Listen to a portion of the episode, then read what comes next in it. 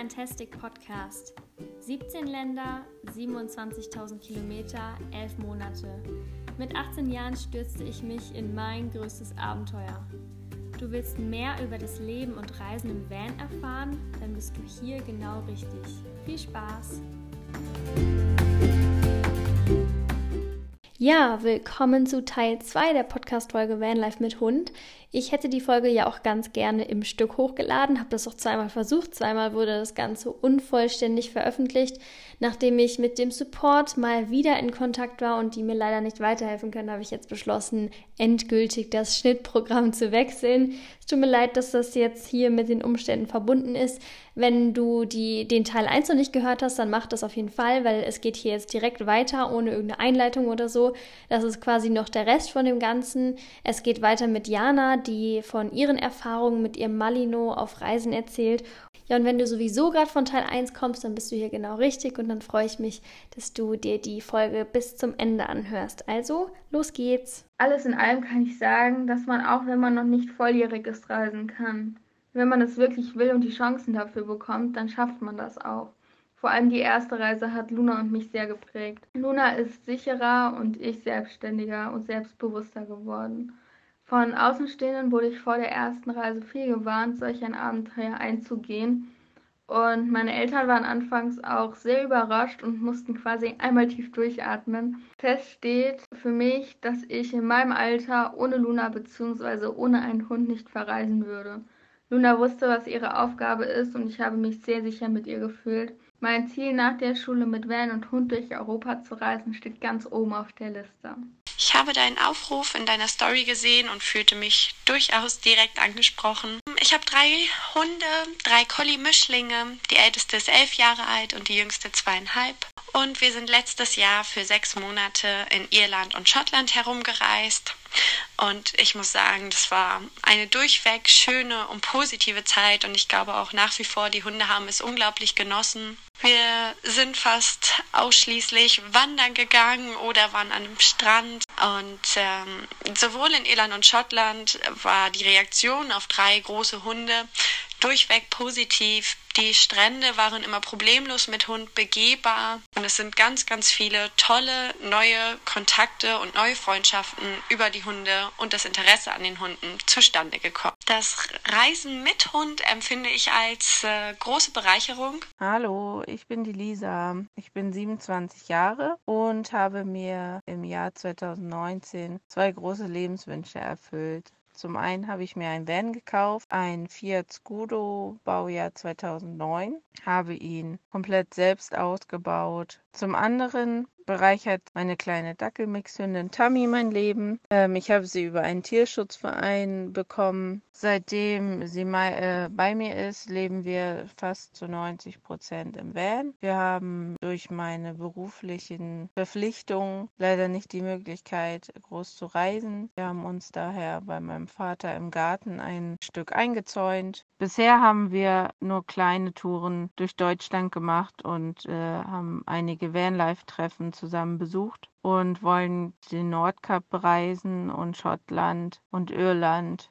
Wow, vielen, vielen Dank fürs Mitmachen. Ich bin immer noch voll begeistert, weil ich niemals damit gerechnet hätte, dass sich so viele Menschen bei mir melden und tatsächlich sich die Zeit nehmen, sich hinsetzen und mir von ihren Erfahrungen zum Thema Reisen mit Hund erzählen. Also ich fand es super cool, diesen Austausch zu haben und bin echt immer noch hin und weg, dass das so funktioniert hat. Das war einfach ein Versuch und ich werde mir das mal in Zukunft merken, dass ich vielleicht häufiger mal so ein paar interaktive äh, Podcast-Folgen hochlade.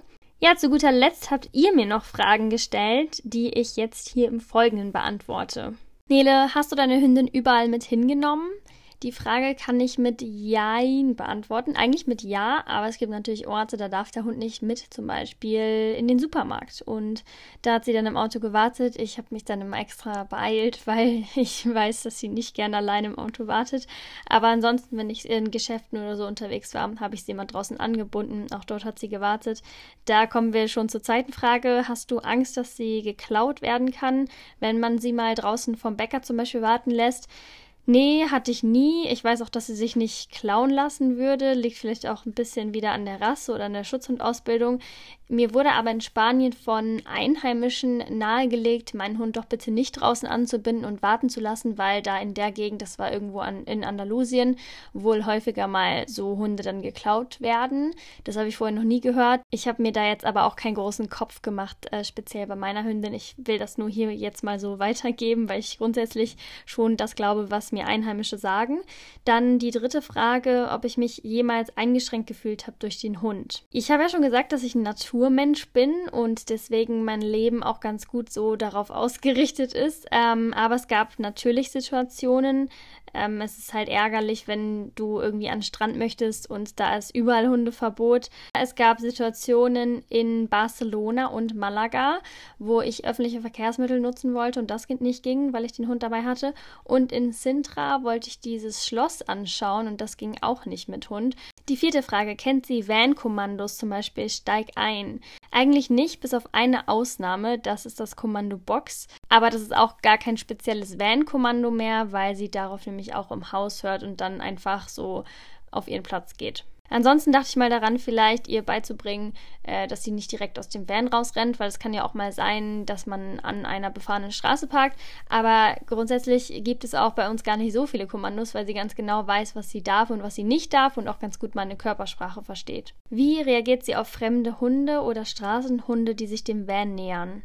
Den Van sieht sie gar nicht so richtig als Territorium an, beziehungsweise beschützt es nicht so, sondern sie beschützt einfach mich. Deswegen ist es mit dem Van-Nähern eigentlich gar kein Problem.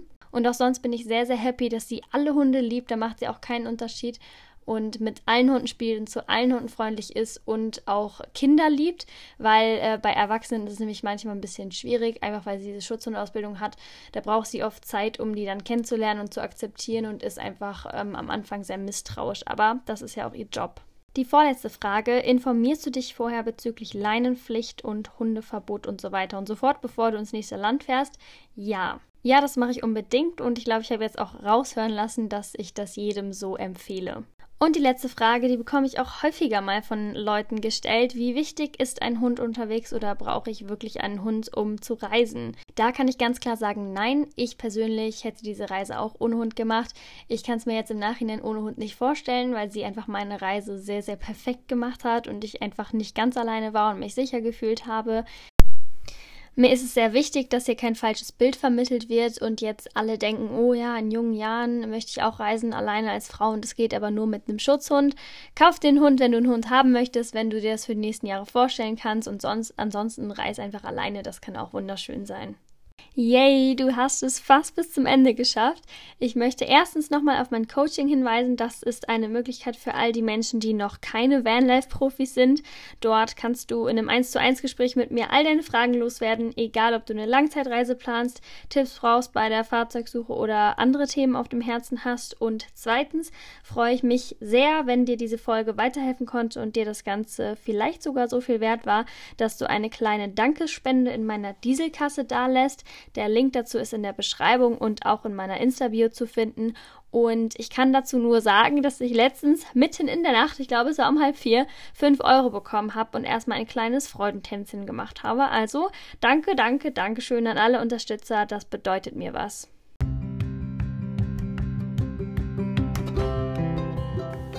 Hinterlasse gerne eine Rezension und empfehle diesen Podcast weiter. Außerdem freue ich mich über dein Feedback oder Fragen per Direct Message auf Instagram unter This is Fantastic. Das war's für heute. Hab einen fantastischen Tag. Bye bye und bis zum nächsten Mal. Deine Nele.